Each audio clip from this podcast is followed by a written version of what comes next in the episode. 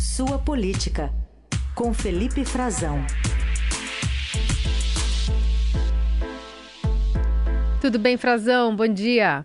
Oi, Carol. Bom dia para você. Bom dia, Heisen. Bom, Bom dia, dia, ouvintes. Bom, hoje a capa do Estadão traz uma informação importante de um estudo para retirar deduções do imposto de renda. A equipe do ministro Paulo Guedes defendeu por escrito o fim das deduções de despesas médicas e com educação no imposto de renda. Isso vai representar uma economia de até 30 bilhões de reais para o caixa do governo e assim compensar em parte as promessas que o presidente tem feito aí nessa concorrência à reeleição, tem feito em campanha.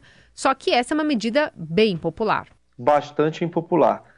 Inclusive, Carol, já está na, claro que na fila da campanha adversária né, do, do ex-presidente Lula para ser explorada nas suas estratégias final das eleições essa medida que, em resumo, poderia levar a uma série de uma faixa importante da população de, de classe média né, que paga por serviços de saúde e também de mais alta renda, que é onde o presidente Jair Bolsonaro tem melhor desempenho eleitoral, é onde ele poderia perder benefícios do Estado, né, vamos dizer, essa isenção.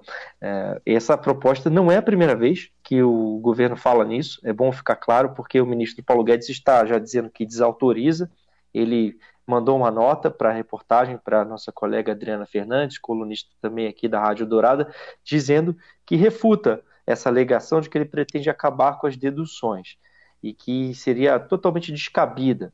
Ou seja, ele mesmo desautorizando, primeiro desautorizando essa discussão que existe no governo já há algum tempo, já não é a primeira vez que o governo cogita isso.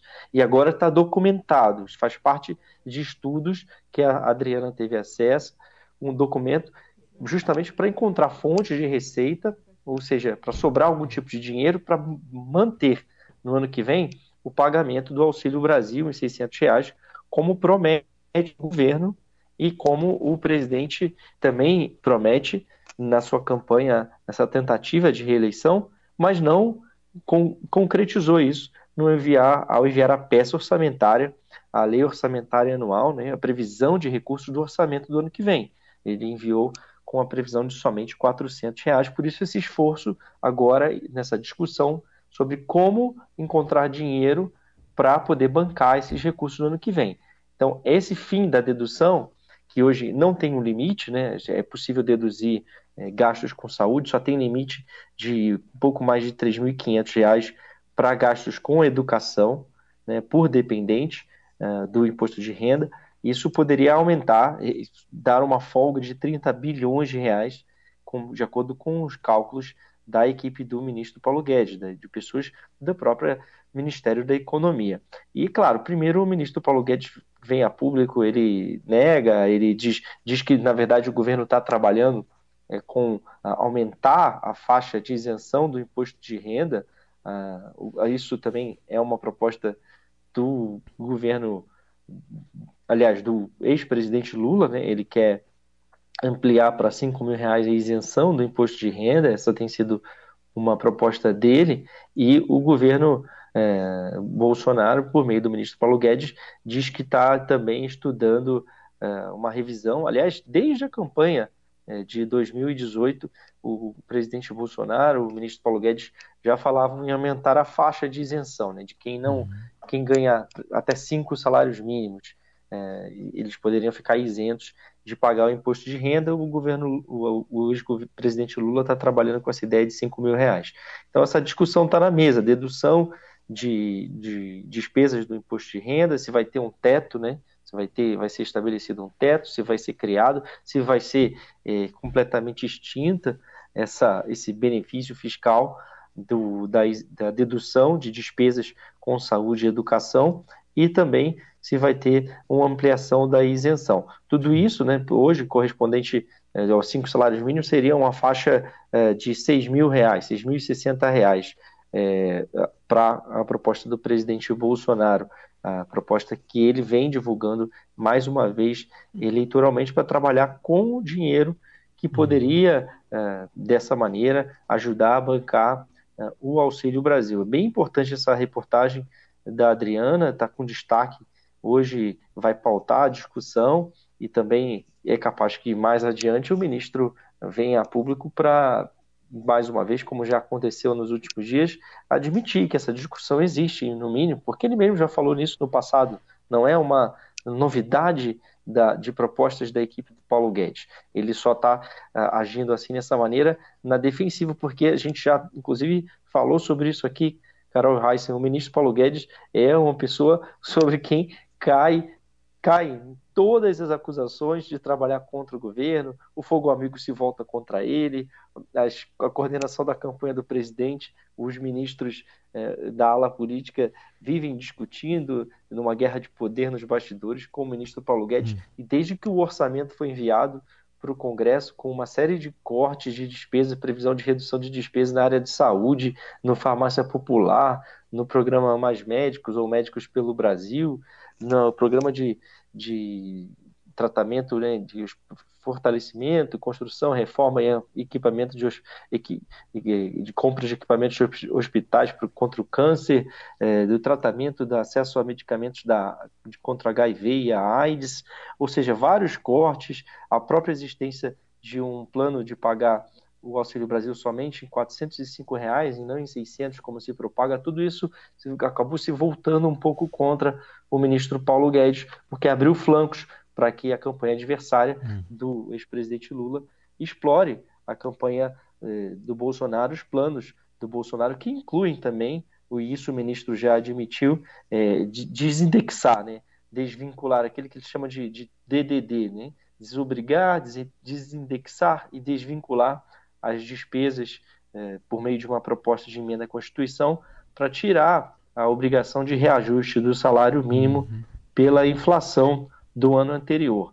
E isso pode é, acabar impactando o ganho real uh, de quem recebe o salário mínimo. E, e, o ministro primeiro houve uma tentativa de amenizar isso e o ministro já reconheceu Sim. agora que isso existe, mas que é, ele garante, é claro, está sempre garantindo que vai ter sim aumento real do salário mínimo Uh, e que e pelo menos uh, vai ter um reajuste pela inflação e que no futuro o objetivo não é não pagar, mas sim dar um aumento real, coisa que não ocorreu no governo é. Bolsonaro. Já está rodando né, nas campanhas essa comparação dos aumentos do salário mínimo do, dos governos anteriores e do governo Bolsonaro, que fica bastante abaixo. É, já está rodando, a gente já está ouvindo aqui nas inserções e óbvio, né?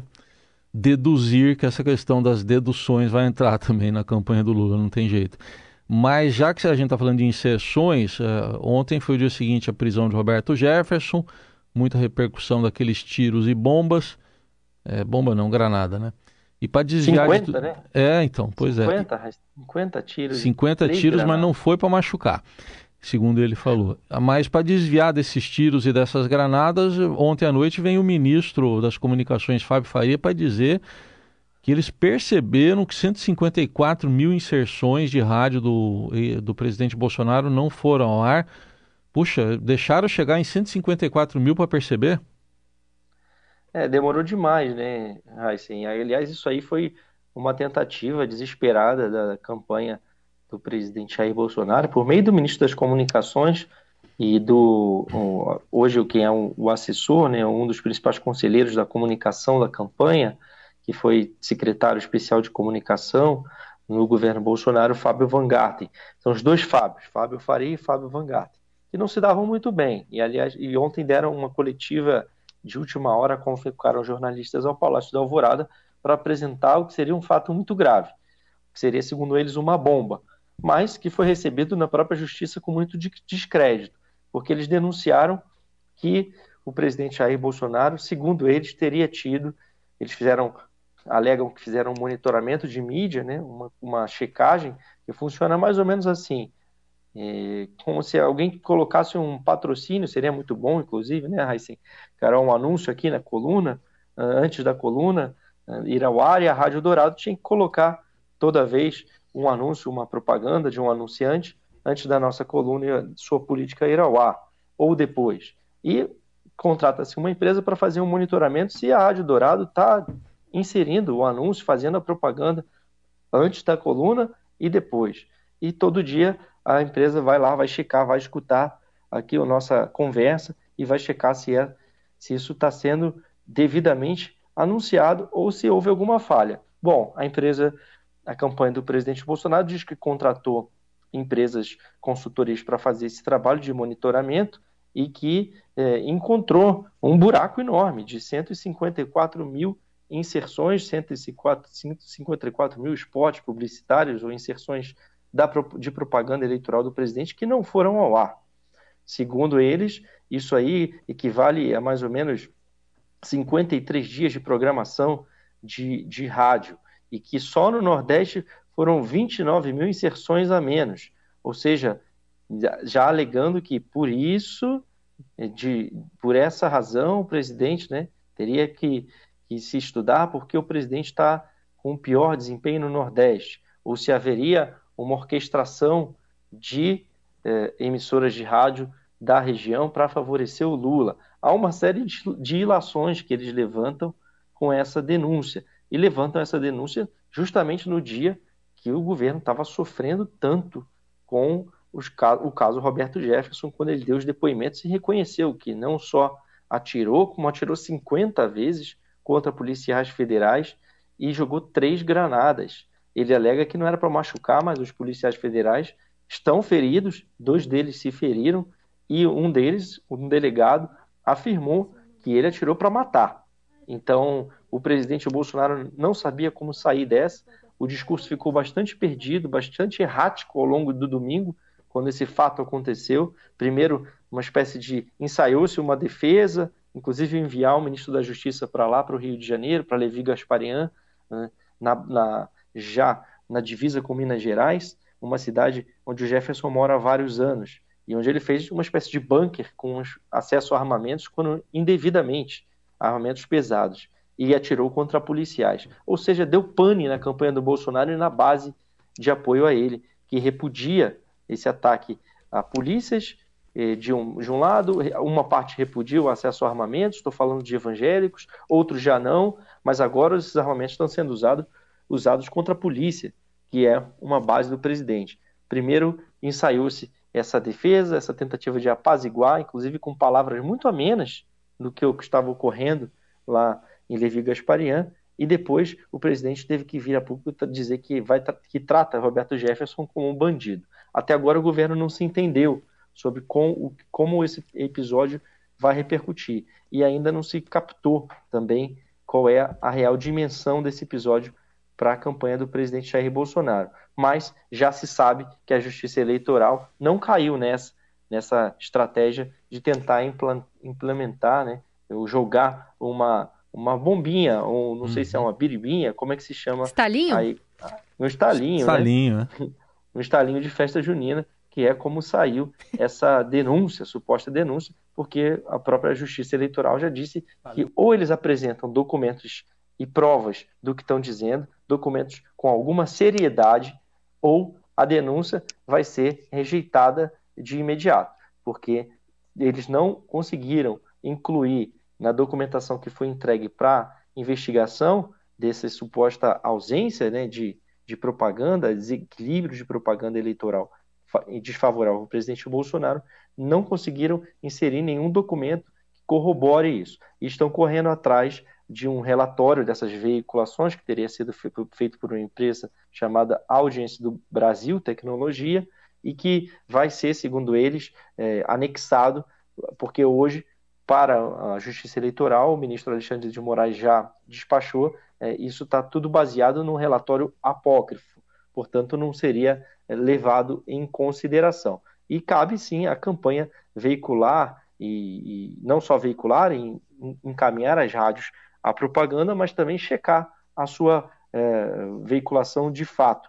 E isso é, também diz respeito a um período longo, de mais de uma semana, se eu não me engano, quase 15 dias. E eles só é, guardaram isso para a semana anterior às eleições. Ou seja, fica muito claro que é uma tentativa, né, um pouco até desesperada de última hora, de dizer que o Bolsonaro está com desequilíbrio, que está sofrendo é, desequilíbrio dos meios, no uso dos meios de comunicação, abuso a favor da campanha do Lula, uhum. mas é até abusivo com a, a, a inteligência do eleitor dizer isso quando o presidente é, como sugere o, o, Fábio Faria, o ministro das Comunicações, porque o, o presidente sabe, a gente todos sabem, Sim. o tanto de recursos que o presidente Bolsonaro teve nessa campanha de forma inédita, é, todo o orçamento secreto, 40 bilhões para distribuir com Auxílio Brasil, é, entre outros benefícios uhum. é, de ultíssima hora, para a gente resumir aqui a nossa conversa hoje, Carol e Raiz. Boa. Felipe Frazão, trazendo então essas referências juninas, né? Não basta tá ter o padre de festa junina. Em junho tem formação de quadrilha. É, é. enfim, alguns, algumas referências que a gente está tendo aí nessa reta final de campanha. Obrigada, Frazão. Uma entrevista para vocês aí com Tchau. o candidato Tarcísio. Tarcísio já já por aqui. Obrigada.